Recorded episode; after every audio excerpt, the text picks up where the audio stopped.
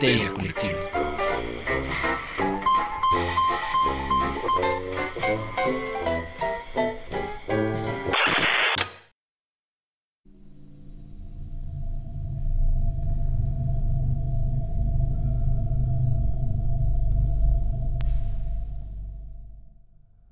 Esto es Histeria Colectiva, el programa donde Fernando Santamaría, Ricardo Medina y Gerardo Braham se sientan alrededor del círculo de invocación para abrir la caja de Pandora y volarse la tapa de los sesos, platicando sobre ficción, magia, ocultismo, casos supernaturales, literatura y todo lo que tenga que ver con la cultura del horror. Buenos días, buenas tardes, buenas noches, donde sea que se encuentren, a la hora que se encuentren escuchando esto. Muchas, muchas gracias por dejarnos entrar a sus hogares para llevarles todo el terror a sus oídos. Yo soy Fernando Santamaría y les doy la bienvenida al piso 666 de Evil Inc., mejor conocido como Corporación Malito. Y quiero darle la bienvenida a la mesa reñoña que me acompaña en este espacio espectral. En ese lugar de su pantalla, a mi izquierda, a su derecha o en algún lugar, tal vez detrás de sus cabezas, el hombre, el mito, la leyenda, el buen doctor Braham. Estoy muy bien, gracias. Feliz de estar aquí con ustedes. Tenemos una invitadaza de lujo. Vamos a disfrutar mucho este programa. Estoy apuntando hacia un lado, pero como no sé qué video usemos, entonces igual ya apunto hacia el espacio. Entonces, no se extrañen, no me está dando un derrame. te Eh, trabaste, güey, entonces nadie vio tu apunte. Por eso, es que es- no sé qué video vamos a usar. Entonces, si me ven trabado o apuntando hacia donde no es, no, no, no, no se espanten. Esa voz aguardientosa es la de Ricardo Medina desde la Fortaleza de la Soledad. Ricardo, ¿cómo estás? Muerto de miedo. No es cierto, estoy bien. Muchas gracias por preguntar, Fer. ¿Y tú? Eh, sentado. Sentado. Excelente. Ex- Sí te, sí te veo, sí, sí te noto sentado. Eh, sí. Ay, qué simpáticos. Ya sé, chiste de tíos. Y eh, apareciendo en el círculo de invocación, una de nuestras colegas más queridas, una amiga de histeria colectiva, la mujer que le pone lo gótico a lo darks y lo darks a lo gótico, Amaranta Monterrubio. ¿Estás? Bien, increíble, excelente. Contenta de, de que hablaremos de nada más y nada menos. La mamá de los pollitos. La mamá de los pollitos góticos. Doctor, ¿qué hay en la caja de Pandora? La caja de Pandora se abre y entra neblina y tumbas. Y mucha ceniza volcánica tirada por un volcán que hizo erupción en el momento más inesperado. Surge Mary Shelley. Mary Goodwin, Mary Shelley, Mary Wo- Wollstonecraft. Merry Eh, Christmas. No, Wollstonecraft era su mamá o si era ella. O sea, Mary era Mary Wollstonecraft Goldwyn. Godwin. Ah, Su mamá era Mary Wollstonecraft y su padre era God. Era William Goodwin. Ok, es que como verán y como iremos avanzando en este romanticismo inglés, hay una cantidad de nombres, apellidos muy chidos y poco pronunciables. Entonces, sí, vamos a hablar de la mamá de los pollitos darks, Mary Shelley, eh, conocida así después porque se casó con el poeta también atormentado y romántico Percy Shelley. Y eh, pues nada, o sea, como podrán ver y como les dijimos en el programa anterior, enero es el mes de Frankenstein y hoy vamos a hablar de su madre. Entonces, eh, me gustaría que nuestra invitadaza abra el piso hablando de Mary Shelley. ¿Quién es Mary Shelley? ¿De dónde viene? ¿Por qué parió un monstruo como Frankenstein? Empecemos por ahí. Pues antes de, de comentar acerca de su nacimiento, su origen, su familia y demás, sí me gustaría puntualizar Por favor. que Mary es la chamaca más Meryl de toda la historia porque predijo la forma en la que probablemente se va a extinguir la humanidad y la que marcó con su, con su obra el momento en el que definitivamente se separó la religión de la ciencia, de lo cual todos ahora somos resultado y veremos en qué deriva. Pero eso es lo que me gustaría pla- plantear, que haya nacido Dale. donde haya nacido. Eh, ella era una chamaca de 19 años cuando predijo, gracias a un sueño, por cierto, cómo es que la humanidad iba a terminar, si es que seguimos así, ¿no? Y ya lo iremos ahorita analizando poco a poco, pero creo que es importante que sepamos que fue una chica joven la que empezó a plantear que el momento en el que se iba a separar la ciencia de la religión íbamos a empezar a estar perdidos. Y bueno, enos aquí ahora, llenos de ansiedades, llenos de depresiones, con la tecnología que nos circunda, pero estando solos. Oh no, oh no, oh no, Mary Shelley, ¿por qué nos hiciste esto? Eh, es que creo que no podremos haberlo dicho mejor nadie porque, eh, o sea, lo que plantea Marante es importantísimo. Mary Shelley a los 19 años había vivido una cantidad de tragedias, como mucha gente en esa época, a una muy corta edad, matrimonios, divorcios, abortos, nacimientos, muertes. Y mucho de lo que marca Shelley, que comentamos en el programa pasado, que hablábamos directamente de la obra con, con el buen Paco, a quien le mandamos un saludo, eh, era eso, ¿no? El momento existencial en el que se encuentra la gente, la sociedad, entre la revolución industrial, entre eh, este choque del romanticismo inglés con, con, con, la ilustración francesa de la que se venía. Recordemos que la ilustración fue como un movimiento sumamente racional, sumamente eh, sobre los hechos, sobre la ciencia de la que nos habla Maranta. Y entonces el romanticismo viene a un punto de inflexión donde no, a ver, o sea, la naturaleza es enorme y la naturaleza es una fuerza que no podemos domar y nuestra pequeña existencia pues está sometida a ella, ¿no? Y, mucho de la, de la obra de ese momento, en este caso también la de Shelley, eh, va por ahí, ¿no? O sea, trata de desmenuzar esos sentimientos de agobio que, que siente la, la, humanidad, ¿no? Este, doctor Mary Shelley. Wow, ok. Bueno, miren, de nuevo, Mary Shelley.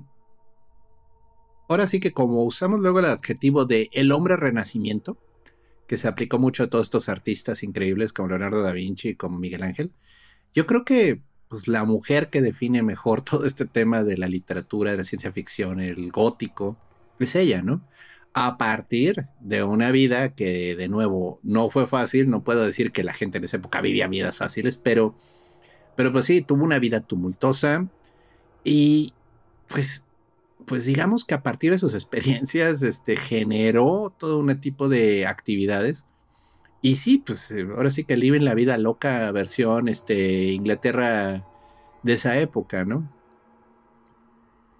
Living la vida loca en la Inglaterra de esa época. Qué chistoso, doctor. Me parecen dos conceptos totalmente opuestos. Pero sí, porque además eh, pasando un poco ya a la parte de, sus orígenes de Shelley, también entender por qué pensaba como pensaba. Tenemos por un lado a su madre, eh, eh, Mary Wollstonecraft, y a su padre, William Goodwin, que ambos eran personajes muy extraños para su propia época. Por un lado, su padre era un filósofo, un pensador, un político liberal, demasiado liberal para el momento. Su madre es considerada la primera feminista de Gran Bretaña, y digo a reserva de echarnos un clavado, que seguro también hay otras mujeres que participaron en ese momento en la lucha de los derechos de la mujer, pues Mary, el Mary Wollstonecraft eh, le sobrevivieron sus escritos y es el primer contacto que tiene la propia Shelley con, con su madre, porque muere a los pocos meses de su nacimiento.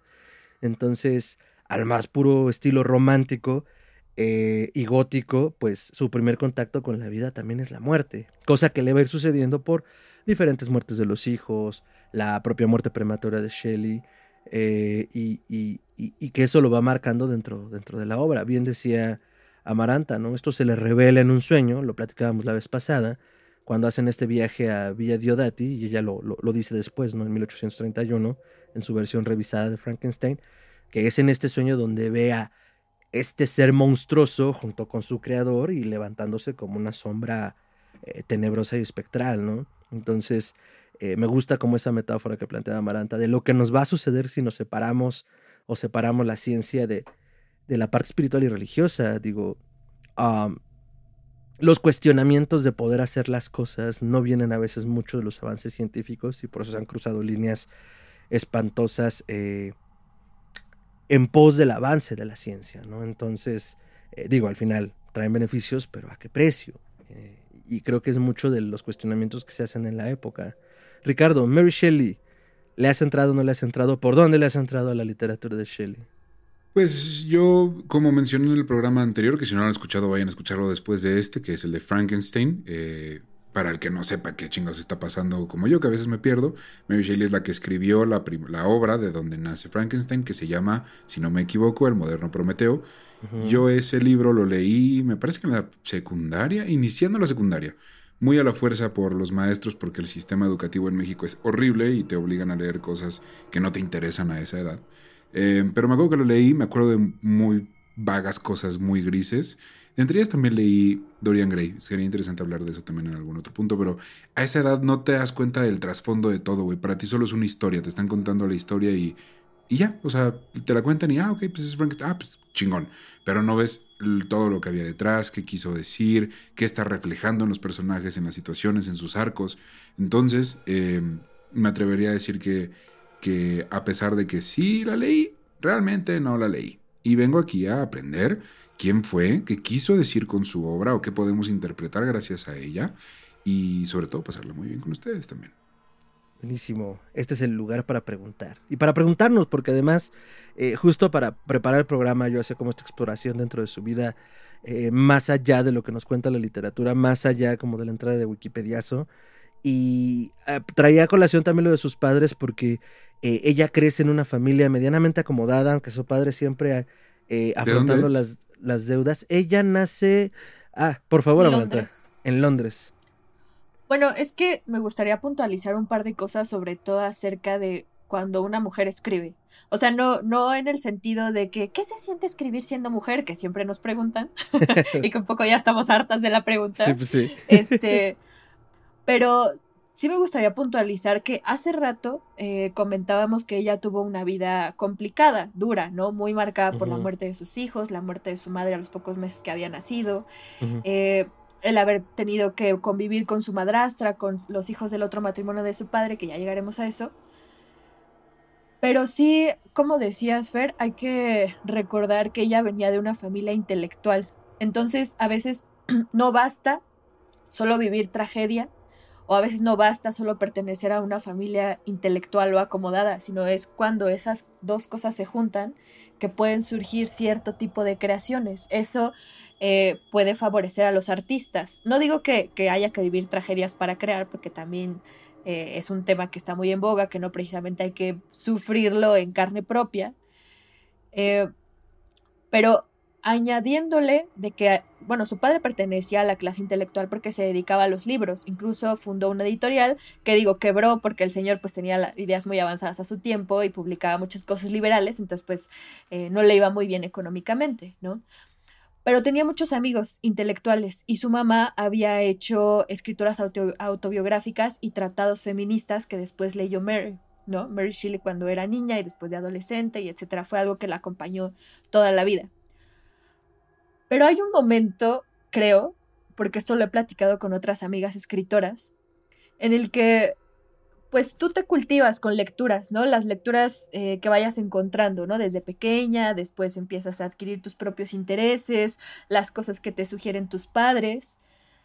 Pero cuando ya quieres escribir, empiezan un montón de inhibiciones, resultado de cosas que te han enseñado que se supone que tendría que hacer una mujer, ¿no?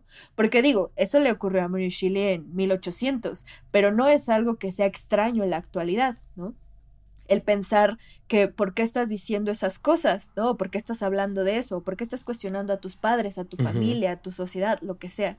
Si se supone que una mujer lo que tiene que hacer es conciliar o, o entender o comprender o, o tratar de, de, mantener como cierta paz en la familia, ¿no? Y en el exterior.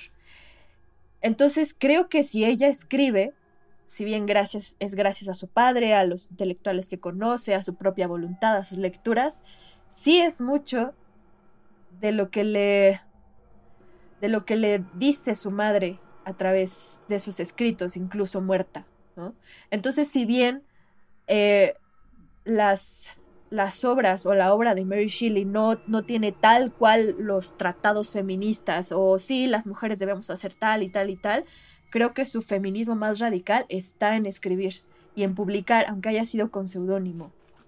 Entonces, el hecho de decir, de externar las cosas para que alguien más las lea o las escuche, es de los actos más feministas incluso ahora. Sí, sí, porque además, ahorita que decías bajo un seudónimo, me quedé pensando que gran parte de la crítica en ese momento, primero le atribuye la, obra a su marido. Y que además en el momento en el que lo escriben y lo publican, aún creo que ni siquiera están casados, ¿no? Pero Shelley le dedica como, eh, eh, en la introducción, le dedica, le hace una dedicatoria, perdón, al papá de Mary, y, se publica, eh, creo que ni siquiera con un seudónimo, sino como anónimo Frankenstein. Y por alguna razón entre el círculo de intelectuales saben que lo escribió Mary, ¿no? Entonces comienza a correrse la voz Y creo que a partir de la, de la escritura, como bien planteas, y, del argumento que maneja por la educación que ella tuvo, porque también ella había tenido acceso como al Royal Institute en Londres para poder entrar en contacto con, con, estos avances de la ciencia en el siglo en el siglo XIX, con el galvanismo, con las investigaciones alrededor de las corrientes eléctricas, eh, pues mucha gente eh, comienza a apuntar hacia ella como la autora y se revela poco tiempo después, ¿no? Pero, pero, pero parte de esa educación que, que dices, Siger. Es, es interesante porque, mira, la primera reflexión que uno se hace es, ¿cuántos libros que dicen autor anónimo fueron escritos por una mujer? O sea, es, es esa presión social, o sea, ¿cómo uh -huh. tú vas a escribir esto? Y ella era bastante inteligente, eso nos queda clarísimo en todo lo que hizo. El decir que era anónimo no lo hizo yo, no, yo no creo que haya sido por miedo al rechazo, por miedo a la crítica.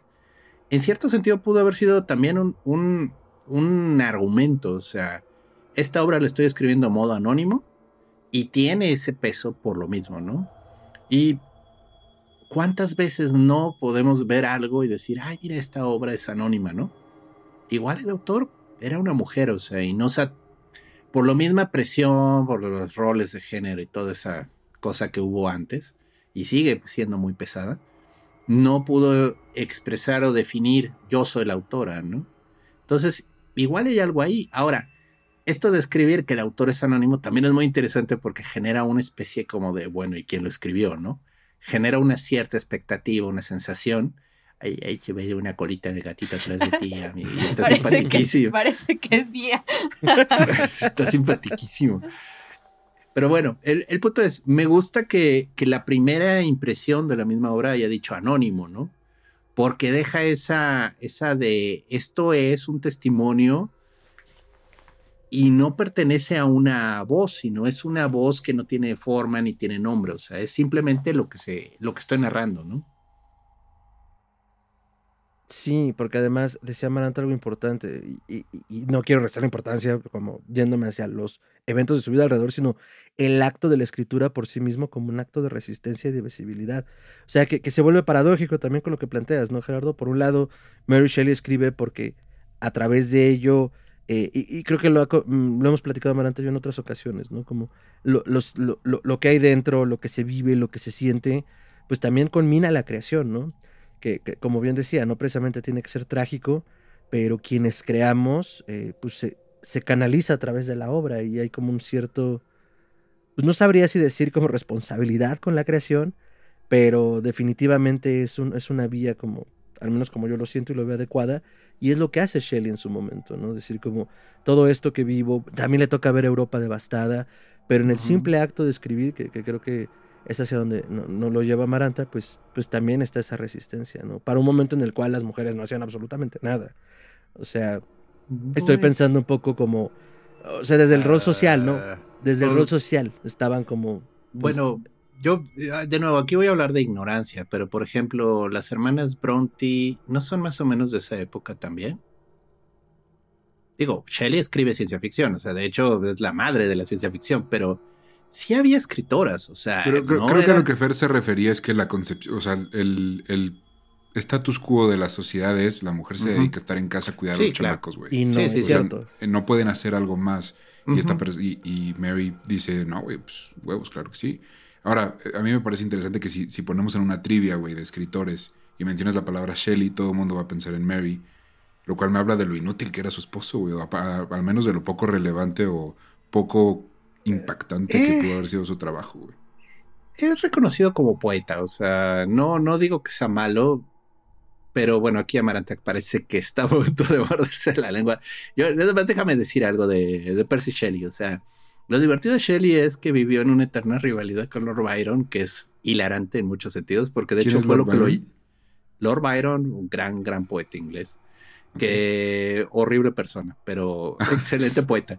Eh, pero es muy divertido porque incluso Shelley muere por culpa de Byron. O sea, es muy divertido. Crees? No, eso no es divertido, güey. Justo eh, no. Eh, no. Me preocupan tus concepciones de, concepciones de diversión desde que empezó sí. el podcast. Eh, eh, es que, digo, de nuevo, me estoy adelantando mucho, pero Shelley, Percy Shelley, muere en un accidente en una lancha. Lo que pasa es que estaba tratando de fabricar él mismo una lancha para hacer una carrera de remos. Y quería hacer una lancha más grande y más rápida que la de Lord Byron. Mm, A mí me mide más que a ti. Exacto, era un rollo de quién orina más lejos, quién escupe más lejos. O sea, era así, co- eh, vivían en eso, o sea, es muy divertido porque eran, eran adolescentes, o sea, la pobre de Mary literal se casó con un niñoide que probablemente lo amó mucho, ¿eh? porque sí sobreviven fragmentos de diarios y cosas así, que sí se ve que había algo, pero en ese tema de la rivalidad con Byron era un infante, o sea, de primaria. Entonces, por andar jugando con las especificaciones de la barca, todo indica que le generó un defecto que hizo que la Ah. barca se, se hundiera Ah, mi chavo. ¿Ves? Te digo, güey, bien Y- inutilote, güey. y se ahogó. por andar jugándole al valiente y al yo puedo enervarme mejor que tú y mi lancha es más grande que la tuya.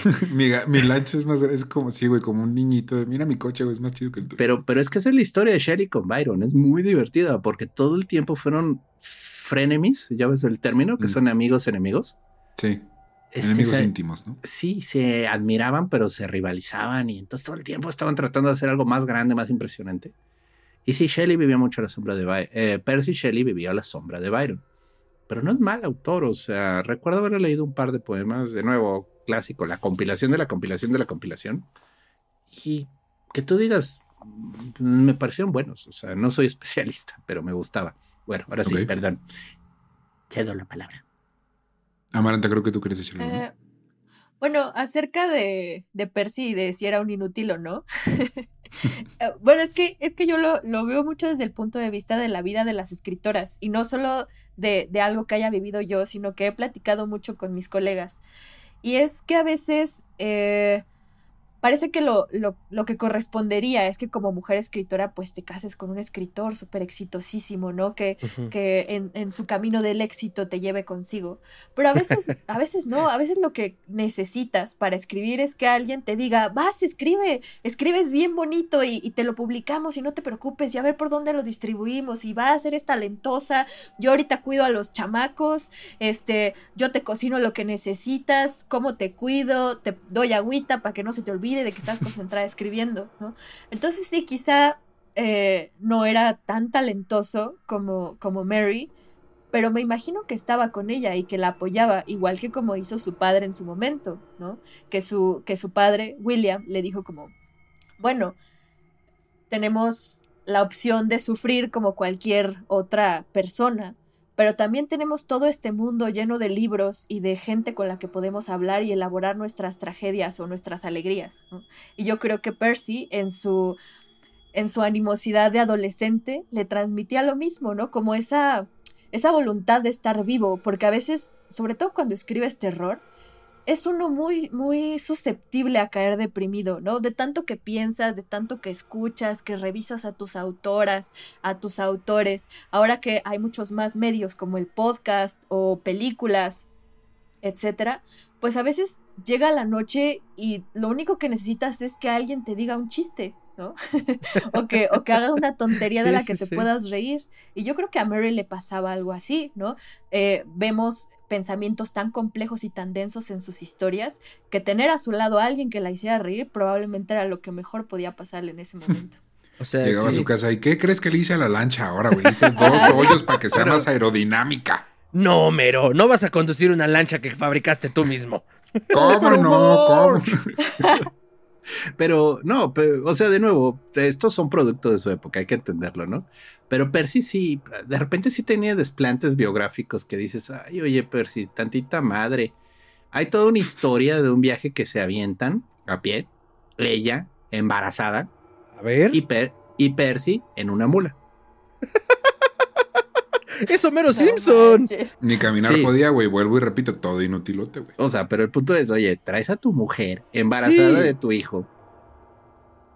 Tantita No te madre, subes a la o sea, mula, Esto no ajá. se necesita ser este escritor eh, romántico. Es así como, güey, o sea, que te salgan callitos de los pies, no hay problema. O sea, no, y aparte, pobre Bueno, Mary. que Ajá. José María, según la leyenda, hicieron Ah. lo mismo, ¿eh? Exacto. es posible, es posible. Pero ellos trajeron menos dolor a este mundo que María y José. No Ay, lo sé, ah, Rick, ah, ah. literal. Híjole. Pues sí, pues sí. Al fin pasó. Sí. No, y, y de hecho, otra cosa bonita de ellos dos, pero de nuevo que se fue viendo la diferencia, eh, tenían un diario conjunto. Los dos Ah. compartían diario y escribían, querido diario, este día fuimos al campo y comimos sándwiches de mostaza con patata. O yo qué sé, ¿no? Pero conforme va avanzando las fechas, cada vez es la voz de Mary la que está más en el diario. Mm. A Percy le comienza a valer una hectárea de pepino el diario y se dedica a ver qué está haciendo Byron para superarlo, ¿no? O sea, pero es así como de... Güey, parece el papá de Timmy en Los Padrinos Mágicos, o sea, que no puede estar tranquilo porque el vecino tenía un rosal nuevo. Ah, pues yo tengo que tener un rosal también. Entonces, este, Mary al inicio sí era una voz, este, compartida con Percy en estos diarios y luego ella es la que sigue escribiendo el diario y se ve que no tiene remilgos en seguir escribiendo porque le gusta escribir. Entonces es bonito porque, bueno, es triste y es bonito, ¿no? Es, es triste porque pues, se ve que al marido cada vez le vale más madre. Pero por otro lado es bonito porque ella no se rinde, o sea, sigue escribiendo este ejercicio que es el diario y explicando lo que está viendo, lo que está viviendo, lo que está sintiendo. Entonces, mm, vaya, que el marido sea un patán no le quita las ganas de seguir haciéndolo y eso habla mucho de su temperamento. Oye, A- y a ver, ya sab- sabemos que escribió el moderno Prometeo, o sea, Frankenstein. Sabemos que lo hizo de manera anónima, que es de Londres, que es de los 1800 18. altos. 18. 18. Ah, bajitos, güey, ok. Y, Pero- sabemos que viene, sabemos que viene de una familia de intelectuales, pero pues, ¿qué más, güey? ¿Qué más Pues quisiera, O sea- quisiera justo hacer como. O de la pu- que hace. Y bueno, ¿qué más trae? Dice. ¿A qué se dedica? Ajá. Eh, Sí, ya muy bonito su moderno Prometeo. Y luego, no, a ver, y quisiera agarrar como puntos de, de- de- de quiebre esto porque no, no lo había acabado de cachar hasta que Amaranta lo, lo puso en la mesa. En gran medida el viaje que están haciendo por Europa, en una situación bastante precaria, porque por un lado eh, a su papá no le parece mucho que haya quedado embarazada de Percy Shelley, porque Percy era un hombre casado en ese momento, y por muy liberal que fuera el padre, eso ya como que trastocaba ciertos límites. Eh, el viaje que hicieron fue por, por el primer aborto que tuvo Shelley. Entonces, en, en- esta, en esta función que tenía Percy y en este amor que le estaba dando Percy de, oye, eh, pues literal, vámonos de viaje por las Europas para que podamos alejarnos un poco de esta sombra de la muerte, ¿no? De- de esta depresión. Porque Mary Shelley con ese primer aborto eh, justo entra como, perdón, entra en una profunda depresión y terminan en Villa Diodati por eso, por invitación de Byron. Que ahora también que lo mencionan, ¿Termina en Byron, qué? Perdón. en Villa Diodati. ¿Qué es eh, eso? En Suiza. Eh, terminan en una villa en Suiza que es propiedad de Byron, en donde se escribe el moderno Prometeo, en donde se escribe el vampiro de Polidori y en donde se escribe este. Bueno, Shelley y Byron habrán escrito alguna cosa que no sobrevivió al tiempo, pero me parece poema. Me parece chistoso porque Byron es, es, es, es figura de animadversión. William Polidori era el doctor de Byron, era el médico personal de Byron. Y, y en gran parte el vampiro que escribe es un poco una crítica a su patrón. Entonces, eh, como que Byron era arroz de todos los moles, pero al mismo tiempo era como... "Mm, Me caes mal. Entonces, hay una relación muy interesante. Y en ese viaje va la media hermana de Shelley, era producto del matrimonio de su padre, de- después de que, de, que muere, de muere Mary Wollstonecraft. Y aunque Shelley se llevaba mal con su madrastra, se llevaba muy bien con su media hermana. Pero, o sea, en un breve periodo de tiempo, si estamos hablando que lo de Diodati pasa en el 18, eh, del 18 al 22 se le mueren eh, tres hijos, eh, se le muere el marido y se le muere la hermana, está Claire, que Claire tenía al parecer un romance con Byron, que es lo que también en principio los, los hace invitarlos a la Villa Diodati. Y todo se conjunta, porque por un lado las condiciones sociales, las condiciones económicas, las condiciones personales de Shelley, y, y, pues hasta el clima conspira, ¿no? Porque para quienes estudiamos esto, a lo mejor suena disco rayado, pero sé que habrá más de uno que está cruzando por aquí que lo escuchará por primera vez y hay que repasarlo. Ese año fue el año sin verano. En 1818 hay una erupción de un volcán en Indonesia que cambia las condiciones climáticas del planeta. Sube mucho CO2, bajan las temperaturas y entonces en pleno verano hay unos tormentones, en pleno verano no sale el sol, de por sí en Inglaterra y en ciertas partes de Europa es difícil que salga el sol y también eso propicia las condiciones. En el prólogo de la edición del 31, eh, Shelley sí lo plantea, sí lo explica, es que pues estamos en esta condición, yo estoy pasando por esto Y entre truenos y relámpagos, pues comienzo yo a, a, a, a, generar esta historia, ¿no? Que incluso dicen que ella, yo no lo creo del todo, ahora sí que llámenlo corazonada, pero que en la revisión del 31 pulió muchos de los pasajes más oscuros de la novela, pues porque decía, ¿cómo yo a los 19 años pude haber pensado de esta manera, ¿no? Pero pues es, también, hermana, pues no lo estabas pasando bien, entonces, más bien, qué bueno que lo volcaste en el papel, ¿no? Porque pudo, pudo haber sido una historia muy distinta de no haberlo escrito así. Entonces, bueno, y en todo este ajá. desmadre, o sea, van a la villa, ah, la villa suiza, a pasar el verano, y les, les sale la tormenta, y luego, ¿por qué? Dice, ay, pues, ¿sabes qué, güey? Déjame Ah, escribir. es que se me olvida que la- la- el programa pasado te comió un vortex. Ellos comieron, comieron, ellos empezaron a escribir esto como un concurso de Byron. Byron en su mamonés es como, "Ah, deberíamos entretener en esta noche de lluvia. A ver quién escribe el mejor relato de horror. Obviamente era a ver quién tiene el texto más horroroso. Ya, es el güey que, que planea una murder mystery party Ah. con sus amigos, güey, y te obliga a jugarlo. Ese güey soy yo. Y que el misterio lo resuelva Daniel Craig. Sí. Y todos los demás Sí. acabamos bien ebrios. Sí, sí, sí. Sí. Cualquier, cualquier Sí, tarde de habían, sábado. a- habían estado leyendo cuentos de fantasmas antes de eso, porque de nuevo Cierto. el clima no se prestaba a salir, o sea, querían ir a Suiza a pasarse, pues digo, ya sabes, clima de la montaña, aire de limpio, pasarla bonito, pero no, pues estaba de la fregada afuera y entonces pues se pusieron a leer cuentos de fantasmas y a Byron se le ocurrió la idea, oigan, ¿por qué no hacemos una historia cada uno? Y obviamente no, él no hizo ni madre, se embriagó. Shelley algo habrá hecho, pero no fue bueno. Y pues ya al día siguiente, los únicos dos que lo tomaron en serio fue el médico personal de Byron y Mary, que sí tenía un demonio que exorcizar, o sea, y lo soltó, así, ¡bla! Que quién sabe Además, cómo al- habrán reaccionado, o sea, cuando la leyeron, o sea, dijeron, oye, oye, ¿qué onda? Todo bien en casa. Exacto. oye. Evidentemente, ¿no? Bueno, primero creo, según yo, si no me falla la memoria, no fue un aborto lo que tuvo Mary. Sí Ah, nació la niña, pero Ah, se sí. murió. Eh, es decir, ella en total tiene cuatro hijos. Se le mueren tres, sobrevive el último y después de ese último sí tiene un aborto. Ujú. Pero esa vez sí nació la niña, eh, pero no sobrevivió, entonces por eso estaba muy deprimida. Y entre los, además de los cuentos de fantasmas, habían estado revisitando en conversaciones los experimentos de Erasmus Darwin eh, acerca de que había revivido partes animales. Y, y a partir de esas conversaciones es que Mary tiene el sueño en el que mencionaba Fer hace Oh. rato, en el que aparece el monstruo y está a su lado el creador. Entonces, a partir de entonces, ya que eh, Byron plantea el reto, mientras Byron, Claire, Percy estaban fiesteando, pues eh, Polidori y Mary sí hacen sus historias, ¿no? Pero ella ya lo hace a partir de ese sueño que tuvo, gracias a las conversaciones. Y es que por eso yo siempre sostendré que las brujas van a salvar al mundo, porque le- les llegan las revelaciones en sueños. Eso está muy cabrón. No tengo nada de que Darwin, decir, ajá. Me imagino que lo de Darwin fue, o sea, electrocutando como partes de animales y con eso como que se movían o algo así. Esos son los experimentos de Galvani, que No. son importantes también. Y probablemente Shelley los vio en Londres, porque hubo varias demostraciones por parte de la Royal Academy Uh, de, de estos experimentos de galvanismo. No, pero es que esto es divertido porque Percy Shelley estaba muy interesado en la alquimia. Entonces también había todo tipo de relatos al respecto de eso, que no practicaba, o sea, solo le interesaba, es muy diferente. O sea, el tipo es lo que ahorita se le llamaría un diletante.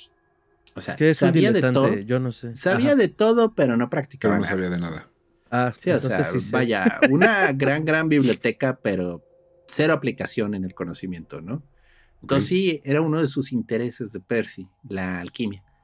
Y de hecho, este, lo vimos del programa anterior, Ajá. sí visitaron el castillo donde se vivió un alquimista famoso ahí en esa zona. Johann Conrad Dippel, que era un Sí. médico alemán, si no me equivoco, nos lo contaba Paco, y que a partir de ahí también hubo como gran influencia eh, en, la, en el pensamiento de ellos, porque estaban haciendo el viaje juntos, y pues también en el de Shelley, ¿no? Paracelso, medicina, alquimia, la chispa de la vida, ¿no? Homúnculos. homúnculos. El asunto con Dippel eran los homúnculos. ¿Qué es un homúnculo, doctor? Oh, un homúnculo es tu mini-mí, literalmente. no, bueno, ¿El, ¿El de Fer o el de cualquiera? El de cualquiera. Se sintió muy O sea- personal el comentario, güey. Sí, no, no, también, no, güey. es un mini-me. O sea, la idea, bueno, para quien no vio las de este, ¿cómo se llamaba este idiota? Austin Powers. El Doctor Evil lo clonan, pero les falla la clonación y entonces queda la versión de él, pero en pequeñito, ¿no? Eh, los alquimistas trataban de fabricar vida. Había un propósito atrás de eso, ¿eh? No era mera, mera curiosidad, era producir algo que estaba muerto, que tuvo retomara la vida. Y entonces en sus retortas y en sus alambiques y en todo eso, hacían literal una simulación del vientre materno y a partir de, si recuerdo bien, era excremento y semen, lograban fabricar a un enanito que tenía vida y bueno, pues no sé luego qué hacían con él, pero supongo que igual sabía bien en asado al horno. Estos son los Este- momentos en los que me arrepiento de preguntar cosas porque no me acordaba de la fórmula del homúnculo, gracias. Sí, bueno, pero el punto está que generaban vida a partir de algo que no estaba vivo. Esa era la idea del homúnculo, o sea, generabas una especie de ser que está vivo a pesar de que, pues, de dónde salió, no sé, magia. Bueno, alquimia, dirían. Magia ¿no? negra. Hay más razón detrás de eso, o sea, no, no es nomás por pura mera curiosidad morbosa del alquimista. Había un motivo, pero dejémoslo ahí, ¿no? Entonces tenías a tu enano todo deforme que, pues, pues bueno, felicidades. Tiene ahora un homúnculo en su casa. O sea, ent- entonces los Shelley, vamos a llamarlos así porque son amigos de la familia, se la viven viajando por Europa, conociendo estos castillos, estas historias de alquimistas, viendo estos experimentos de ciencia, y Mary empieza a procesar todo eso, como en su mente dice, "Ah, aquí puede haber algo. Llegan a, a Villa Suiza, Diodati. pasa todo esto, pero, o sea, entendiendo que viene de un contexto bastante frío, por, sim- simple y sencillamente por vivir en Inglaterra, ¿qué son, ¿cuáles son los demonios que ustedes dicen que quiere sacar a través de su novela? ¿Qué tristezas, qué traumas, qué, qué es lo que quiere explorar por ahí? Uf, bueno. A ver, ¿quién comienza? Amaranta. Mm, Bueno, hay una cosa que sí me gustaría decir antes de, como disclaimer, antes de contestar la pregunta. Va. Creo que el único, por- bueno, que para escribir no solo hace falta querer terapearse un trauma, pues, porque sé que, que últimamente hay como una gran corriente de la literatura que sostiene la autosanación por medio de la escritura, lo cual creo que está muy bien. Hay gente que lo hace de forma extraordinaria, una se acaba de ganar el premio Nobel, pero eh, creo que de pronto lo que late a veces más que la tristeza son las preguntas. Y yo creo que Mary estaba llena de preguntas, de preguntas bastante oscuras, pero lo que sobre todo tenía eran preguntas.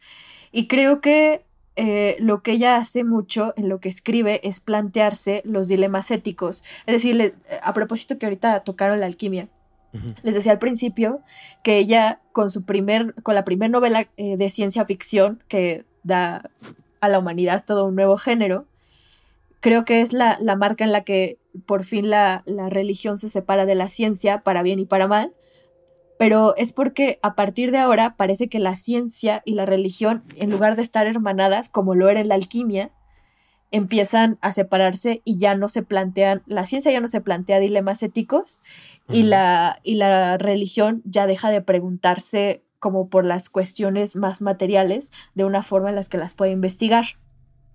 La alquimia, yo sé que se dice eh, por acá y por allá como un gran cliché, eh, que es el antecedente de la química, pero yo creo que es el antecedente de la medicina. Y por eso, aunque quizá el desarrollo de la alquimia parecía más lento o más eh, torpe, si ustedes lo quieren mencionar así, había eh, historias populares que decían es que literalmente quieren convertir el plomo en oro, lo cual yo creo que es una metáfora. Pero la alquimia avanzaba lento porque se plantea muchos dilemas éticos, ¿no? Claro que quería revivir, quería sanar, quería crear vida eh, de la nada, pero todo el tiempo se estaba preguntando cuál sería la consecuencia, si debería o no, qué pasaría. Y, y después la ciencia yo creo que se lo dejó de preguntar, ¿no? A la, a la hora no solo de investigar, que yo creo que investigar está excelente, sino a la hora de hacer cierto tipo de tecnología. No, no digo que ninguna tecnología esté mal, pero creo que se han hecho pocas preguntas, ¿no? Acerca de si, de si eh, deberíamos crear esto o no. Jurassic Entonces- Park.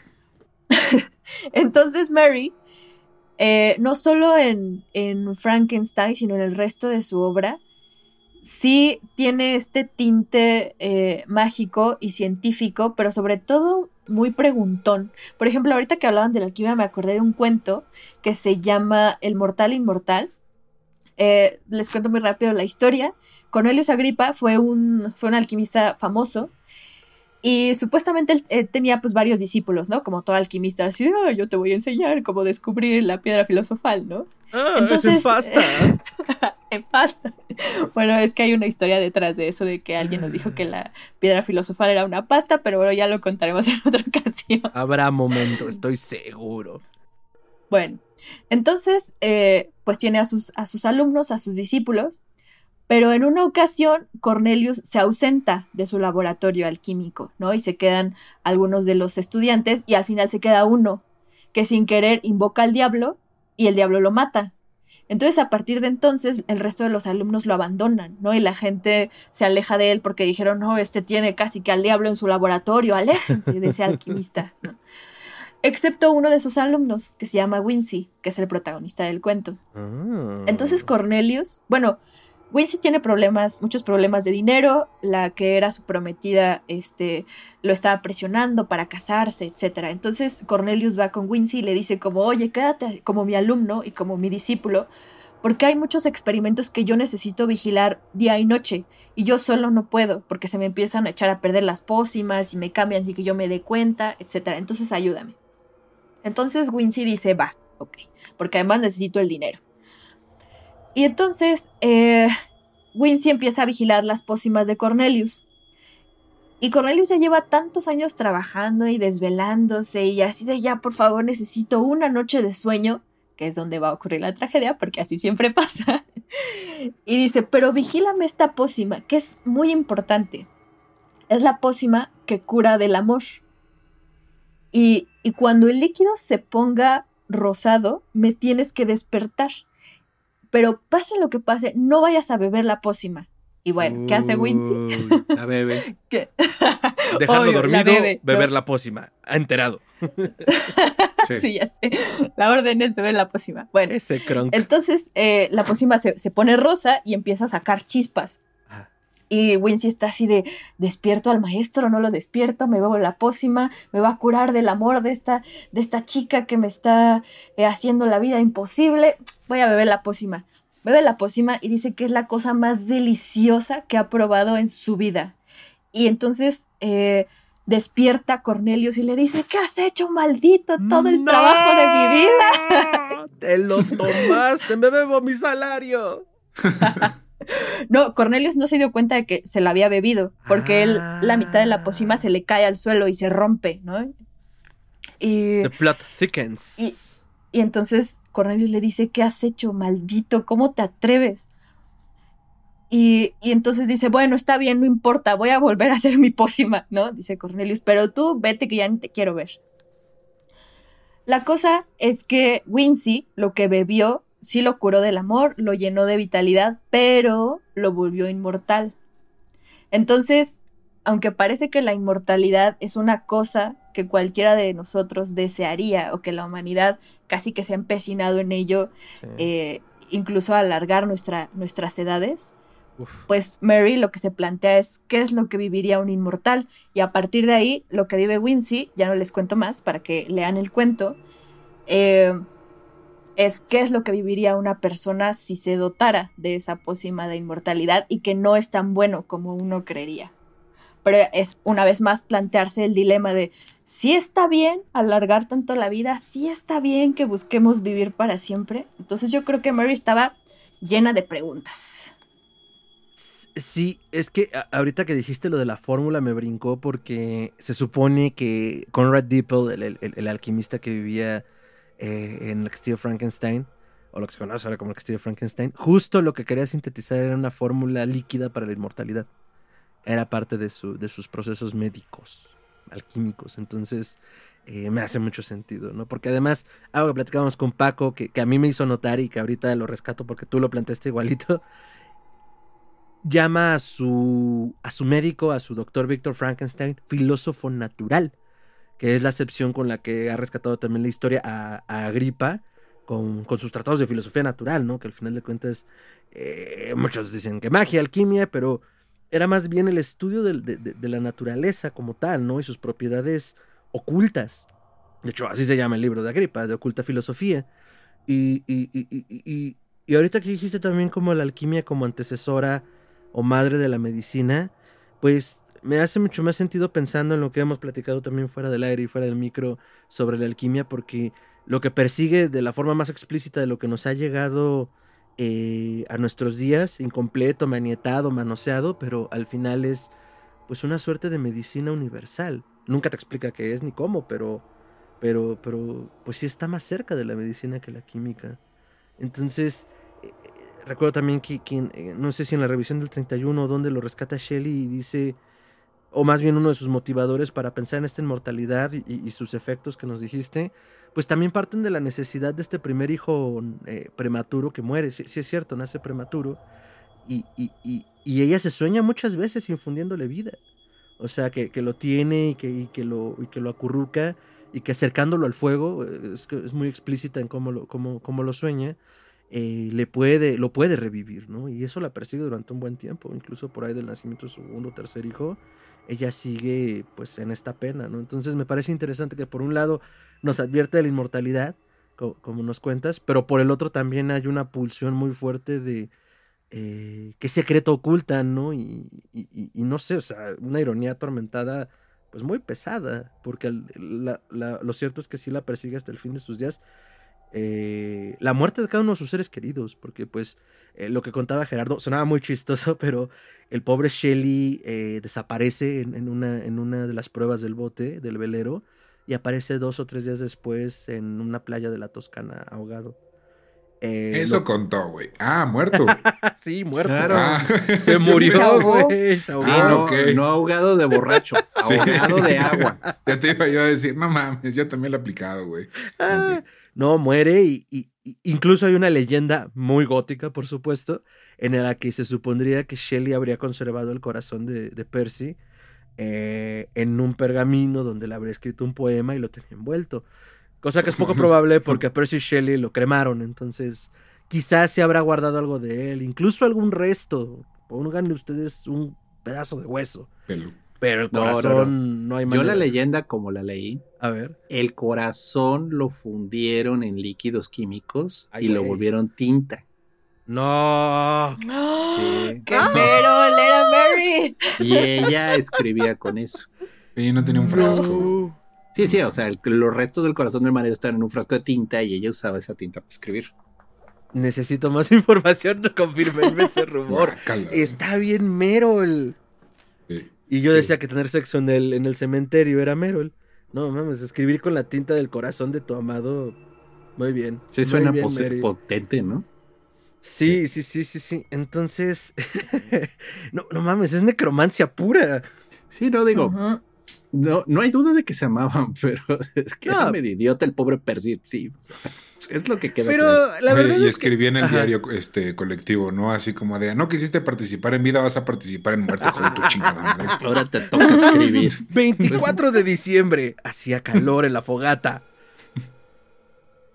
Perdón, entonces me, parece, me parece dolorosamente irónico como, como, lo hace Shelley. Entonces entiendo, como, como bien decías, ¿no, Amaranta? De, no es precisamente exorcizar porque pues hay mucho que decir sin solo como incluso ser autorreferente biográfico, que también muchos escritores y escritoras de un tiempo para acá es la postura que he escuchado en diferentes eh, ponencias, coloquios, presentaciones, que es como, a ver, yo no escribo de mí. Pero yo, un poco desde acá también como lector, siento que es un poco difícil no escribir sobre ti porque pues al final escribes de tus condiciones. A lo mejor no es tu vida, pero es de las que te rodean y algo dice de ti, ¿no? Y entonces Shelley, no pienso que haya querido exorcizar, también tratando de responderte un poco, Ricardo, pero pues sí de transitar, que creo que no es lo mismo, pues también es como comulgar con ese, con esa realidad, ¿no? Decir, a ver, esto es lo que estoy viviendo y, a ti, amable lector, te lo voy a contar de esta forma, ¿no? Entonces, claro, era una forma de hacer duelo también. De sanar. Sí, bueno, quizás aquí valdría la pena que explicar un poquito la palabra exorcismo, ¿no? Porque uno piensa que exorcizar es expulsar. Eh, no, exorcizar es llamar con fuerza. O sea, cuando Mm. exorcizas realmente estás llamando a algo, lo estás haciendo que llegue. Entonces puede decirse, bueno, al llevarlo al papel lo llamó con fuerza y lo plasmó en eso, ¿no? Todo lo que traía. No con el propósito de sanar, porque de nuevo, sí tienes razón, Amaranta. O sea, eso ya es muy psicología moderna. Yo, de nuevo, yo lo que veo ahí, pues sí, hay todo un tema. Este, el apodo de cariño que tenía Percy era Víctor, como el Dr. Frankenstein. Entonces, del mismo modo que Polidori retrata a su no muy querido jefe como un vampiro chupasangre del mal, este.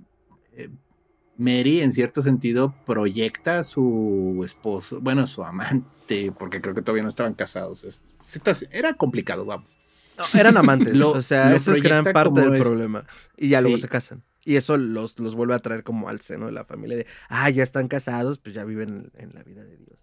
Eso sí pasó. Sí, pero ella escribe la historia y proyecta a Percy en Víctor Frankenstein. O sea, literal. Con ese, ese deseo de crear cosas, pero al mismo tiempo ese horror que le produce cuando ve que sí se le mueve la criatura, ¿no? Porque hay, hay, hay una fuerte reacción del doctor cuando la criatura cobra vida, o sea, y es horror. No es, ay, hijo mío, ven, yo te abrazo, no, era, sácate de aquí, engendro del mal, o sea, yo no sé cómo llegaste aquí. Ajá. aborto de la naturaleza, o sea, Ajá, ajá. largo. Y pues todo eso le viene a costar luego. En la obra viene más adelante. Todo lo que le pasa al pobre doctor Víctor por, pues por no darle amor y un abrazo a la criatura cuando debió. Bueno, a ver, doctor, aprovechando que estamos en eso, sin mayor spoiler, digo, ya la obra tiene más de mil 200 años. años. 200. Ajá. Mil. Pero, sí, sí. Génesis. ¿De qué va la obra? O sea, a grandes rasgos, ¿qué pasa en la obra, güey? No, pues es este doctor, Víctor Frankenstein, que quiere traer la vida a lo que no está vivo. O sea, voy a dar mi versión de bolsillo, porque de nuevo, este, de esta obra se ha hablado mucho. Ya se hizo un Se- programa de eso, niño. se se le ha hecho muchas películas, pero el tema de, la, vaya, yo viera lo que planteaba en el programa anterior, que pues no es que sea una fábula, o sea, no es que Shelley quiso, y moraleja, chicos, no anden reviviendo a su vecino, o sea, no, o sea, pero sí hay una reflexión ética y moral muy importante en la historia, porque cuando por fin el doctor Frankenstein logra hacer lo que tuvo que hacer, la criatura, pues literal, le comienza a reclamar, así como buen hijo, o sea, ¿por qué me trajiste al mundo, papá? O sea, y, y, pues la inmadurez del doctor Víctor no le permite aceptar la responsabilidad de lo que creó, y eso le comienza a causar un- toda una serie de tragedias, porque la criatura comienza a desquitarse, o sea, vamos a dejarlo así, o sea, comienza, dado que no tuvo nadie que le enseñara, ni nadie que le educara, ni nadie que le enseñara lo que es correcto e incorrecto, pues la criatura comienza a desquitarse de una manera muy artera y muy cruel con todas las personas cercanas a Víctor, hasta que decide, pues, me voy a pelar, y sale huyendo lo más lejos que puede, y la criatura que no, no siente cansancio como siente un humano, pues lo comienza a seguir a pasos lentos, pero seguros. Ahora sí que como en esas caricaturas de Looney Tunes de que se iba corriendo el otro, se subía un avión, se- llegaba al bote, se iba remando y ahí estaba al final Box Bunny, ¿no? O sea, Ya sí, acabaron en el Polo Norte a cachetadas polleras. Sí, o sea, al final es la obra, bueno, la obra comienza en el Polo Norte y ahí el doctor Víctor le está narrando a otra persona todo lo que ocurre. Pero sí, al final al- es una especie de fábula, de nuevo, no es que tenga una moraleja al final, sobre una reflexión de qué pasa cuando hacemos o cruzamos umbrales que no estamos preparados para enfrentar la responsabilidad que esto nos va a generar, ¿no? Eh, Amaranta menciona, bueno, la ciencia se separa de la religión, ¿no? Y tú incluso hiciste el chiste del Parque Jurásico, ¿no? Del doctor que dice, es que ustedes todo el tiempo pensaron si podían hacerlo y no preguntaron si debían hacerlo. Es que es, un planteamiento muy válido. O sea, real, esa, esa es la pregunta. Eh, ok, puedo. ¿Debo? ¿Qué va a pasar si funciona, no? ¿Y si jala? Y pues esa es la, la moraleja, esa es la pregunta. Y sí, bueno, estamos analizando la vida de Mary porque pues estaba rodeada de muerte, de dificultades en ese sentido. Fue un año muy difícil para ella, vamos a dejarlo así. Y pues en medio de todo eso, pues visitan estas villas del alquimista y demás, y pues comienza como que a borbotear en su cabeza esa idea, ¿no? Y ahí va. Por favor. Amaranta. Am, es que, replanteando un poco el tema de hace rato, acerca de si, de si la literatura exorciza o no, muy rápidamente, porque creo que es algo que, que, nos puede llevar hacia por qué Mary narra como narra. Eh, creo que está muy bien lo que, lo que mencionábamos acerca de, de exorcizar o de sanar a través de la escritura, pero si bien eso da muchas respuestas y crea corrientes y crea, ha creado obras grandiosas, de pronto también puede supeditar sobre todo a las escritoras a decirles, escribe de lo que conoces, ¿no? Entonces tú, eh, señora, pues escribe cosas que le pasan a las señoras, ¿no? Y más en aquel entonces, que pues casi no salían de su casa. Pero a mí lo que me parece curioso es la afrenta de Mary, eh, en el que además de, de- de escribir para exorcizar algo o no, y además de hacerse preguntas, me causa mucha curiosidad cómo casi todos, o al menos la mayoría de los narradores que ella escribe son hombres. Es decir, suele narrar desde el punto de vista masculino. ¿no? Cosa, cosa curiosa, ¿no? Porque pues si es, escribe de lo que conoces, pues que tu narradora sea mujer, para empezar, ¿no? Pero ella no lo hace. Entonces, al menos los cuentos y, y la novela y todo lo que yo le he leído a ella ha sido el hombre, el narrador. Por ejemplo, en el caso de Frankenstein, primero lo, lo narra el doctor, eh, bueno, a través de, primero es una parte epistolar, al final también es otra parte epistolar, pero los narradores todos son hombres, lo narra el doctor eh, Víctor y también una parte la narra la criatura, que la criatura, bueno, supongo que ya lo mencioné en el programa pasado, no se llama Frankenstein, ¿no? Solo le dicen criatura. Eh, y al final eh, lo narra uno de los amigos de Víctor. Hay una que otra carta eh, escrita por, por mujer, por mujeres, pero las lee un hombre y las interpreta un hombre, es un hombre quien las recibe. Entonces, ¿por qué Mary narraría la parte eh, masculina? O sea, ¿por qué, ¿por qué querría que sus narradores fueran hombres? Y tengo una pequeña teoría. Mi teoría es que no solo hay una crítica hacia, los dilemas éticos que deja de plantearse la ciencia en pos de avanzar a pasos lo más acelerados posible, creo que también Frankenstein es un cuestionamiento al dios que veneramos de forma hegemónica, ¿no? Porque también ya lo hemos hablado en otras ocasiones, eh, fuera, fuera del programa, que el dios hegemónico de la actualidad pues es un dios que proviene del desierto y de la guerra. Entonces pasamos de venerar a las diosas que concebían a los dioses que engendraban, ¿no? Entonces eran dioses que eran capaces de crear de la nada sin necesidad de alguna entidad eh, femenina, crear vida, ¿no? Y crear civilizaciones enteras. Pero estos dioses, eh, en esa masculinidad que engendra sin necesidad de un par o sin necesidad de una contraparte, como ustedes quieran ver, no tienen nadie que les cuestione, nadie que, que, los confronte y nadie que los acompañe. Entonces pueden ir acelerados hasta donde quieran, en teoría. Y creo que eso es una cosa que, por ejemplo, hizo el doctor Víctor. Dijo, yo voy a crear porque tengo ganas y porque quiero ver si puedo y a ver hasta dónde llego y, y, no necesito a un dios y no, no necesito una mujer para crear vida, entonces lo voy a hacer yo solo. Y digo, le sale, pero que hay de esos experimentos. De pues no sé si tan de chiripada, porque pues llevaba ya mucho tiempo estudiando eh, para poder hacerlo, ¿no? Le tomó muchos años. O sea, y solo te lo explican en la novela como, y encontré la chispa de la vida. Y en el momento en el cual el capitán, que es la primera parte epistolar, como que le va a preguntar, él, él enseguida le responde el doctor, no, no te voy a decir uh -huh. y te vas a dar cuenta porque no te voy a decir cómo lo logré cuando termine mi relato, ¿no? Porque esto me trajo solo desgracia y tragedia, ¿no? Como ver los planos de la creación, pero sí, no, no. Oye, pues solo breve no paréntesis, Ajá. porque yo tengo la imagen del cine, ¿eh? Sí, sí, sí es así como con rayos o es con las anguilas, ah. porque claro que, eh, aunque no pude estar, escuché el programa. Buena pregunta. O siempre cómo fue. No dice. Solo dice que, ah. por, o sea, que lo logró y que la chispa de la vida la pudo imbuir en, ya. En el homúnculo, okay. pero nunca te dice cómo.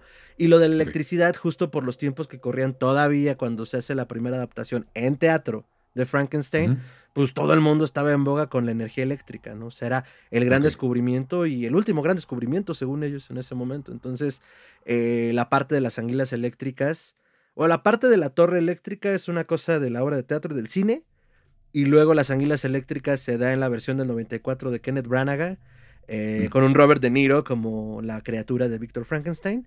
Y justo así el comentario Paco lo voy a rescatar porque era muy chistoso. Es como, claro, pues en una Inglaterra del siglo XIX, por supuesto que las anguilas eléctricas iban a pulular y era la mejor manera de dar electricidad. Si las hacían hasta en país, pues claro que las iban a usar para dar vida. Entonces, Sí. sí, no, eso es un recurso más que se agrega después. Sí, Va, pero yo ya, yo ya no quise cerrarle ahí el comentario a Paco, pero las anguilas eléctricas no son de Inglaterra. No, pero ¿qué tal las cocinan? Algo a Ah, no, sí, sí. Bueno, esperen, ya, ya iba a llegar al final del comentario. Regresando. Sí, Sí, sí, sí, dale, dale. perdón. Este, bueno, entonces me parece curioso eh, esa que yo creo que también es una probable crítica al dios, eh, al dios creador, que, que crea a sus hijos y después los abandona, que bueno, ya hay toda una leyenda gnóstica acerca de eso, porque pues le repugnan. Entonces, me parece curioso que en la novela lo que le pide la criatura al doctor es una compañera. O sea, le dice, mira, ya sé que tú no me vas a amar, ya sé, ya fui a la casa de la familia de la que aprendí todo, me odiaron, ya fui a otra aldea, me odiaron, me vio un niño, me dijo que yo era el mismo demonio, ya sé que ningún ser humano me va a amar. Entonces créame una compañera. Si me creas una compañera, te prometo que ella me va a contener, ¿no? Porque va a ser igual a mí. Entonces los dos nos vamos a dedicar a huir de la humanidad y nos vamos a refugiar eh, donde nadie nos vuelva a ver, en las montañas, en, en la nieve, donde sea, pero no me volverás a ver y yo voy a estar tranquilo y voy a estar satisfecho, ¿no? Entonces créame una compañera. Y ahí creo que está la diferencia entre el dios creador y el doctor Frankenstein. Porque mientras en la leyenda bíblica, bueno, el pasaje bíblico, el dios creador sí le da una compañera a Adán, pensando que, que va a ser quien esté junto a él todo el tiempo y va a hacer su voluntad, el doctor decide no crear una compañera porque dice, a diferencia del dios creador, ¿qué tal que ella tiene su propio deseo? Es decir, no se lo plantea con esas palabras, pero dices que qué tal que después ella quiere tener hijos, qué tal que ella sí tiene ganas de destruir, este, qué tal que ella también lo desprecia. Entonces este tipo, esta criatura, en lugar de estar enojado solo porque lo despreciaron los humanos, va a estar peor si, si lo desprecia a su compañera o nos vamos a llenar de una plaga de monstruos. Él sí se planteó la, la pregunta, a diferencia del, del dios, eh, del dios que veneramos ahora, o del dios creador, que él dijo, bueno, va, sí, toma una compañera. Y, y fue esa compañera la que prueba la manzana del árbol del conocimiento, ¿no? Porque pues tenía un deseo aparte de lo que tanto el dios como su supuesto marido tuvieran para ella, ¿no? Sí, y aparte fue el tercer intento. O sea, al, al- al muchachito no le gustó la primera ni la segunda. Ya fue la tercera que fue Eva, ¿no? Pero pues todas tenían su propio deseo aparte. ¿no? Exacto. Pues sí. Entonces, ay, perdón, ajá. No, no, dale, dale. No, no, está bien, está bien, está bonito, porque sí, yo también. El comentario es, bueno, la criatura se resigna, bueno, pues ya soy feo, horrible, nadie me va a querer, en este mundo solo me van a perseguir, pero pues mínimo déjame a alguien, o sea, alguien que sea como yo, alguien que me permita verme y reflejarme y comprenderme, ¿no? Pero sí, pues el Mm. problema y la discusión del doctor fue buena, o sea, es, pero pues es que si creo otro va a generar otro tipo de deseos. Y pues el tema es, bueno, y a Dios no le fue tan bien tampoco, o sea, porque pues hizo dos y al rato ya todo se llenó de como conejos, o sea, ¿qué tal si estos de algún modo también se multiplican? O sea, nos van a extinguir, nos van a sacar. Digo, yo estoy pensando muy adelante, ¿no? Pero, pero sí, sí es interesante. Este, híjole, es que con todo esto que acabas de decir, Amaranta, no puede sino hacérseme chiquito el corazón porque, o sea, sin querer como reflejar la fuerza, pero sin dejar de pensar en lo que estaba viviendo Shelley y luego lo que vivió después, porque al final cuando muere, cuando muere Percy, ella se va con su único hijo, el único que llegó a la vejez, y, y- se muda y ayuda a su padre y, y- o sea, se convierte en, en el sustento de su familia a través de la escritura. Pero vaya, lo que voy es, siento mucho de lo que quizás Shelley estaba sintiendo en ese momento con ella misma, ¿no? Ese propio rechazo de, pues desde la maternidad no lograda, desde las no convenciones, que digo, al final pues tenía una mente liberal y creo, quiero pensar que estaba bien ella con eso, por, por, por quienes, donde había crecido, pero como que también allí había un tema del rechazo social y pues que en muchos sentidos Shelley proyectaba estos sentimientos en la criatura, ¿no? Todo eso que la criatura dice, si no seré amado, seré temido, todo, todo también lo que ya recapitulaste, pues ahorita sí me hace sentir que era Shelley pues hablando, ¿no? A través de, esta criatura que era abandonada. Dios mío, ¿por qué me has abandonado? ¿No? O sea, ¿para qué me avientas a este mundo solo a sufrir? Y la vez pasada yo hablaba mucho como de las paternidades de las que hablan todo este tipo de obras, como que tienen este tropo de la criatura. Hablamos de Pinocho, hablamos de El hombre manos de tijera, necesitábamos varios ejemplos. Pero ahorita con esto que, que, nos cuentas y que estoy medio masticando, pues, pues también es como... Ay, no, ni siquiera sé bien cómo plantearlo, lo dejaré sobre la mesa y seguro haremos una segunda parte de esto, pero como pues esa maternidad mal lograda, o aparentemente mal lograda de Shelley, ¿no? También pues imbuida por la desgracia. Porque pues no puedo imaginar también cómo se debe de sentir que pues de cuatro hijos que tenías te sobrevive uno, muere el marido y, y, y, pues no sé, o sea, sin querer sonar como, como grosero, porque no es el caso, pues como lo más gótico que te pueda pasar, ¿no? En ese momento, en el gótico entendido como en esta época romántica, que pues al final sí hubo que transitar todo ese sufrimiento, ¿no? No sé si me di a entender, a lo mejor fue un galimatías, pero es parte como de lo que fui hilando mientras te escuchaba, porque pues eh, me hizo sentir como mucha más empatía, no solo por, por Shelley, sino por la propia criatura. Porque él, y lo decíamos la vez pasada, él solo lo que pedía era como padre, acéptame como soy. O sea, ¿cómo quieres que me sientas si en el momento en el que yo nazco lo primero que tengo de ti es rechazo? O sea, yo no te pedí venir al mundo, ¿no? También por eso me hace un poco de ruido esta lectura que, les propongo, ¿no? ¿no? No, sé qué opinen. Bueno, y además igual recordar que, que ella solo creció con figura paterna. Es cierto. O sea, siempre hubo un... Quizá nunca hubo una a la par, o sea, nunca hubo padre y madre al mismo tiempo, ni siquiera en su propio matrimonio, ¿no? Entonces creo que es como siempre andar, eh, andar sin un pie, ¿no? Al menos según la época. Sí, de acuerdo. Porque además, ahorita que dijiste eso, me acuerdo algo que dice eh, la buena Lisa Kroger, que editó este libro y ahorita les cuento de qué va. Pero ah, plantea en una de las, de las entradas que le dedica Shelley que. No, no es cierto, no lo leí aquí, lo leí en otra parte. Pero se decía también que Shelley había declarado en algún momento que. o sea, la versión con la madrastra era que le había quitado al padre, ¿no? O sea, no solo no tengo una madre, sino que luego llega otra mujer y me despoja del padre, ¿no?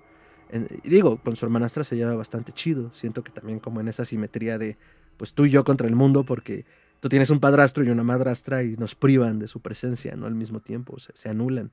Pero claro, pues, pues andaba sin un pie y pues luego sin el otro. Órale, eso no lo había visto. Ay, yo, yo vine a hablar de horror y voy a llorar, amigos. Suele pasar. Sí, así pasa. Y, y, y, algo que quería rescatar desde el inicio, un poco con el comentario que, que no, no planteé bien, sí, no, no hablaba de que no hubiera mujeres haciendo esto, sino que el rol social era impuesto. Pues quien, o sea, si por un lado eras Walpole con el castillo de Otranto, que hemos hablado en otros lados ya hasta el cansancio, que inaugura el género gótico en el 1700, inmediatamente después Anne Radcliffe se apodera de él, ¿no?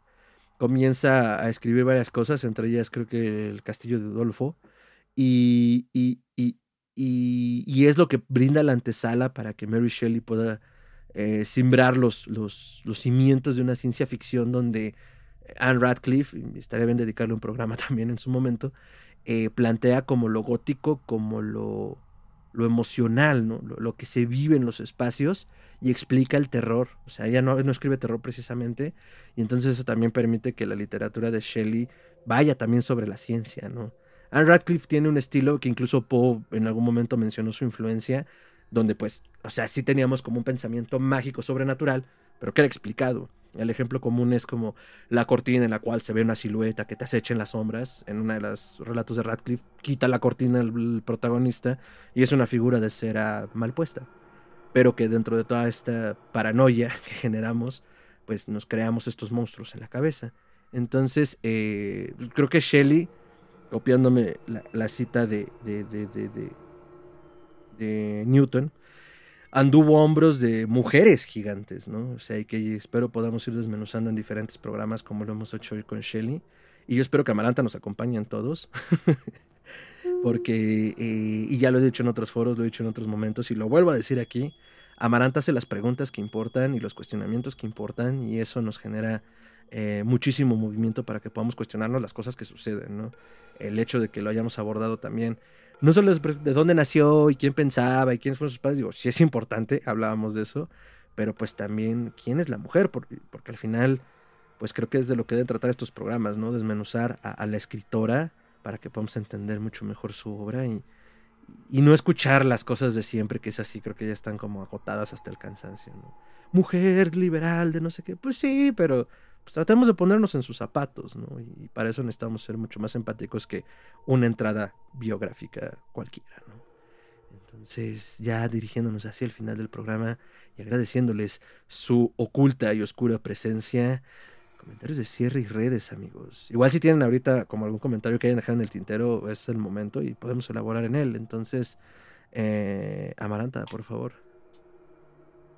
Ah, yo creo que otra de las preguntas que se hizo Mary, muy importantes, no solo acerca de los dioses o de sus figuras eh, masculinas que la rodeaban, sino de su propia maternidad, era si toda creación es egoísta de fondo, ¿no? Se trate de la Mm. ciencia, este, se trate de la concepción de hijos, se trate incluso de la literatura. ¿Es, es egoísta crear? O sea, eh, o, o qué parte pequeña o grande en la creación juega cierto egoísmo sabiendo que una vez que tu creación esté fuera de ti, pues se va a escapar de tus manos, ¿no? Sea, sean libros, sean hijos, sean experimentos y descubrimientos científicos. Y acaso también creo que se pregunta si lo que ocurre con las creaciones o con los seres humanos que parimos o que engendramos, seguimos teniendo responsabilidad hasta cuándo o hasta dónde. ¿no? Y creo que el no saber qué está haciendo, qué le está pasando, qué está ocasionando, por ejemplo, una obra artística o qué, qué está haciendo tu hijo, no es justificación, ¿no? Porque creo que, digo, ahora ya lo decimos mucho, como bueno, lo que hagan los demás no es tu responsabilidad. ¿Realmente no lo es? ¿no? O sea, sí sabemos que el mundo no gira a nuestro alrededor, pero también tenemos parte, creo, ¿no? Y, y ella lo supo desde hace mucho tiempo. Oye, Y los hijos, ¿no? O sea, a lo mejor hablarás de otros, pero cuando es tu prole, tu progenie, no, creo que el argumento se pierde y, y ahí hay una, hay una pregunta, un planteamiento importante. Tienes razón. ¿Qué recomendaciones nos tienes? ¿Tienes alguna en el tintero? Uf. Bueno, además de que obviamente lean Frankenstein, es que a mí me encanta este libro, miren. Es una, es una pequeña edición que hizo Páginas de Espuma con tres de sus cuentos. Tiene el cuento Transformación, El Mal de Ojo y El Mortal Inmortal. Son tres cuentitos, eh, son poquitas páginas, pero están fabulosos los cuentos, están increíbles. Claro que se, que se nota como la, el estilo de escritura que después este, está en Frankenstein, pero creo que los cuentos se plantean preguntas todavía un poco más esotéricas, todavía se tratan Mm. más de magia, entonces se los recomiendo muchísimo. Esa Bárbaro. sería mi recomendación. Páginas de espuma, Mary Shelley, transformaciones era, ¿verdad? Se llama Transformación y otros cuentos. Ah, y otros cuentos. Para quien no- solo nos esté escuchando, sino también corre a YouTube y ahí también nos puedes ver para que veas las portadas que nos recomiendan nuestros invitados. Eh, Bárbaro, ¿dónde te pueden seguir? ¿En qué andas? ¿Tus redes? Cuéntanos. Um, a mí me pueden seguir en Twitter como arroba nemitlazotla. Este es menos complejo de lo que se, de lo que se escucha. o en Instagram como Amaranta Monterrubio. Eh, lo demás casi no lo uso, honestamente. Entonces, pero por allá podemos continuar platicando. Por allá podemos continuar la conversación, como sea. Si no supiste cómo se escribió en Mitlazotla, ya te apareció el cintillo para que puedas copiarlo en YouTube. Y este, Amaranta, muchísimas gracias por tu generosidad y por compartir. Gracias por la invitación, chicos. Me divertí mucho. Esta es tu casa, ya tienes llaves, la cripta más mohosa es para ti. Gracias. Excelente. Doctor, comentarios de cierre, recomendaciones y redes. Bueno, pues de nuevo, este, esta novela parece que no podemos hablar de otra, pero es que es muy importante. O sea, siempre es hermoso eh, hablar de Frankenstein. Creo que seguirá siendo de las cosas más importantes y de las cosas que estábamos hablando en el programa anterior. O sea, uno diría, bueno, ya era para que hubiéramos crecido más allá de Frankenstein. No, sigue siendo muy válido, sigue siendo muy interesante. Y hablar sobre la autora también, porque digo, como que a veces la, la, obra puede opacar o eclipsar un poco al autor, sobre todo cuando se logra un cierto nivel de fama por ella. Es interesante hablar de la persona, del, del ser humano detrás de ella, ¿no? Ahora, eh, eh, de todo lo que comentábamos de las, estas películas y demás, hablamos de Blade Runner y, todo eso, otra que es muy importante, de, con tintes de toda la historia de Frankenstein, esta serie que sacó HBO que basada en Oestelandia, Westworld se llamó.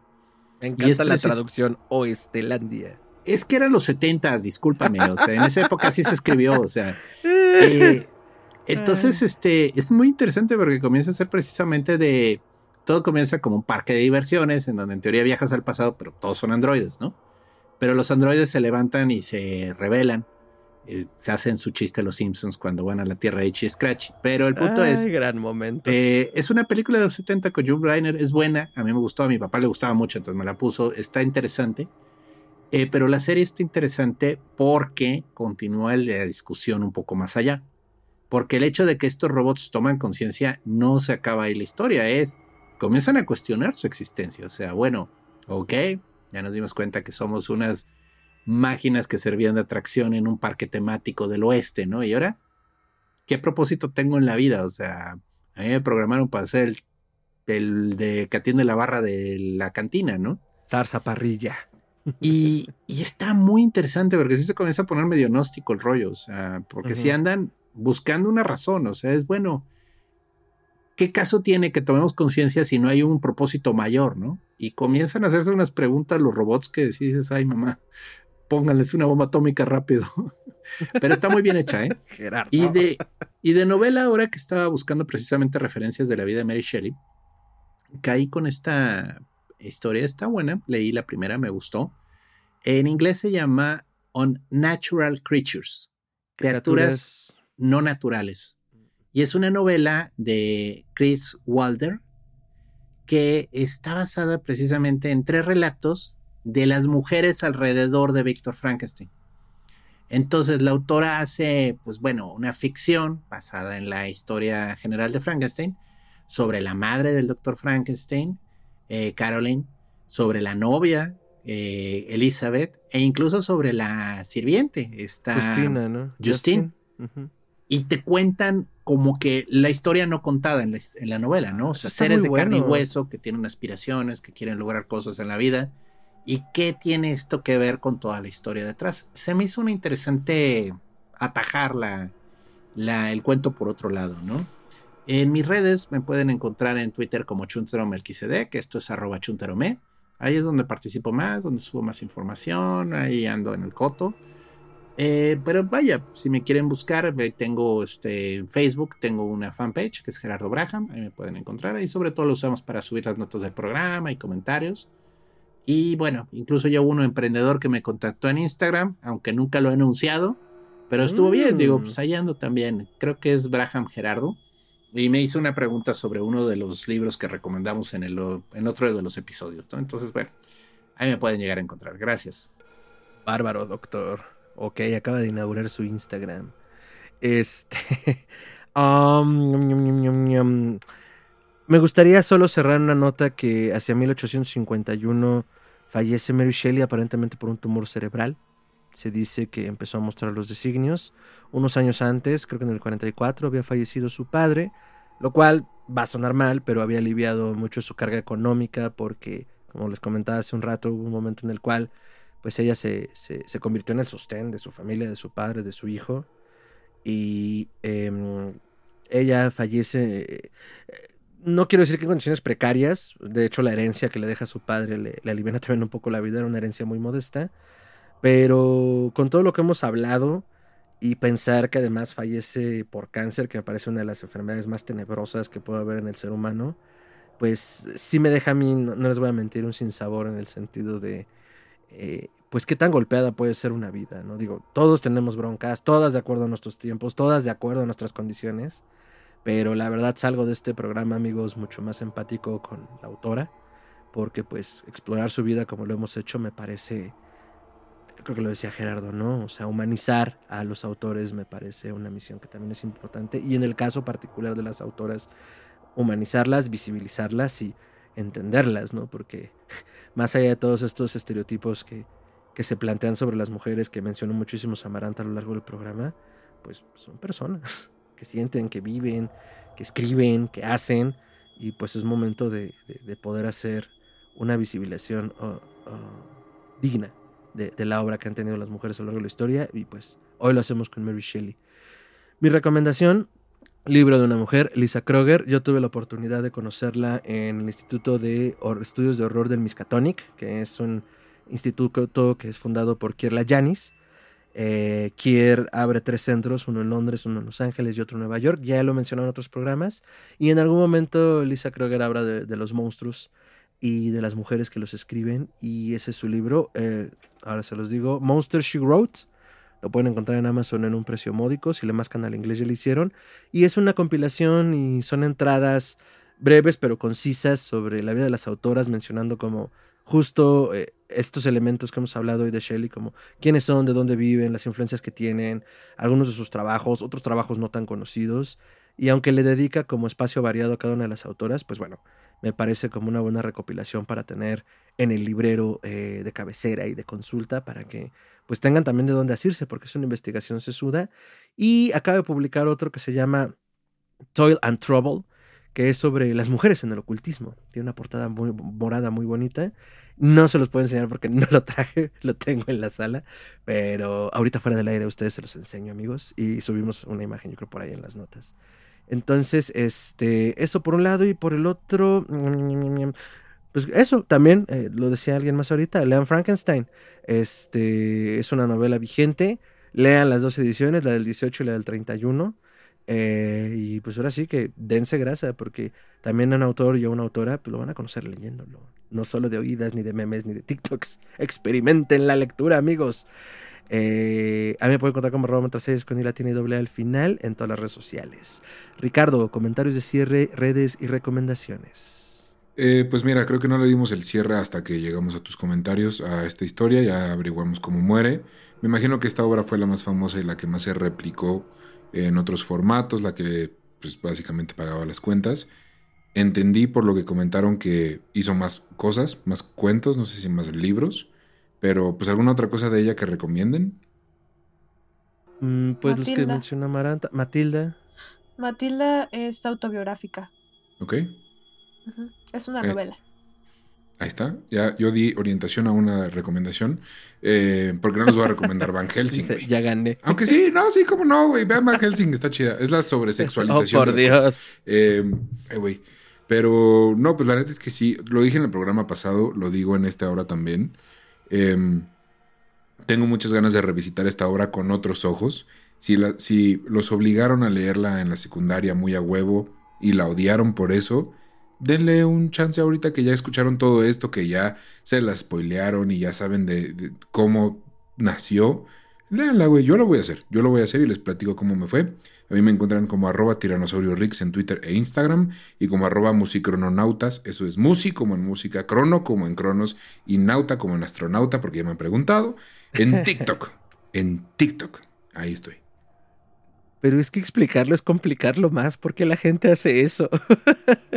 Es porque la gente pregunta, güey, dicen música. Está bien. música, Me parece impresionante que lo entiendan todavía mejor, pero qué bueno. Excelente. Pueden seguir al primo no raro de Histeria Colectiva, Musicronautas. Y Histeria Colectiva lo pueden seguir en todas las redes como arroba histeria horror. Y donde sea que escuchen podcast como Histeria Colectiva Podcast. Tenemos el logo en todas partes, el mismo logo. Si no hemos llegado a tu colonia, este es porque no hay fibra óptica, pero ya pronto llegaremos. y pues nada, querida mesa reñoña, oculta y terrorífica. Muchas gracias, eh, Amaranta, Gerardo, Ricardo, audiencia. Nos vemos en la siguiente emisión. Mary, Mary Shelley. La madre que te revivirá. Con su anguila eléctrica y horrible cocina británica.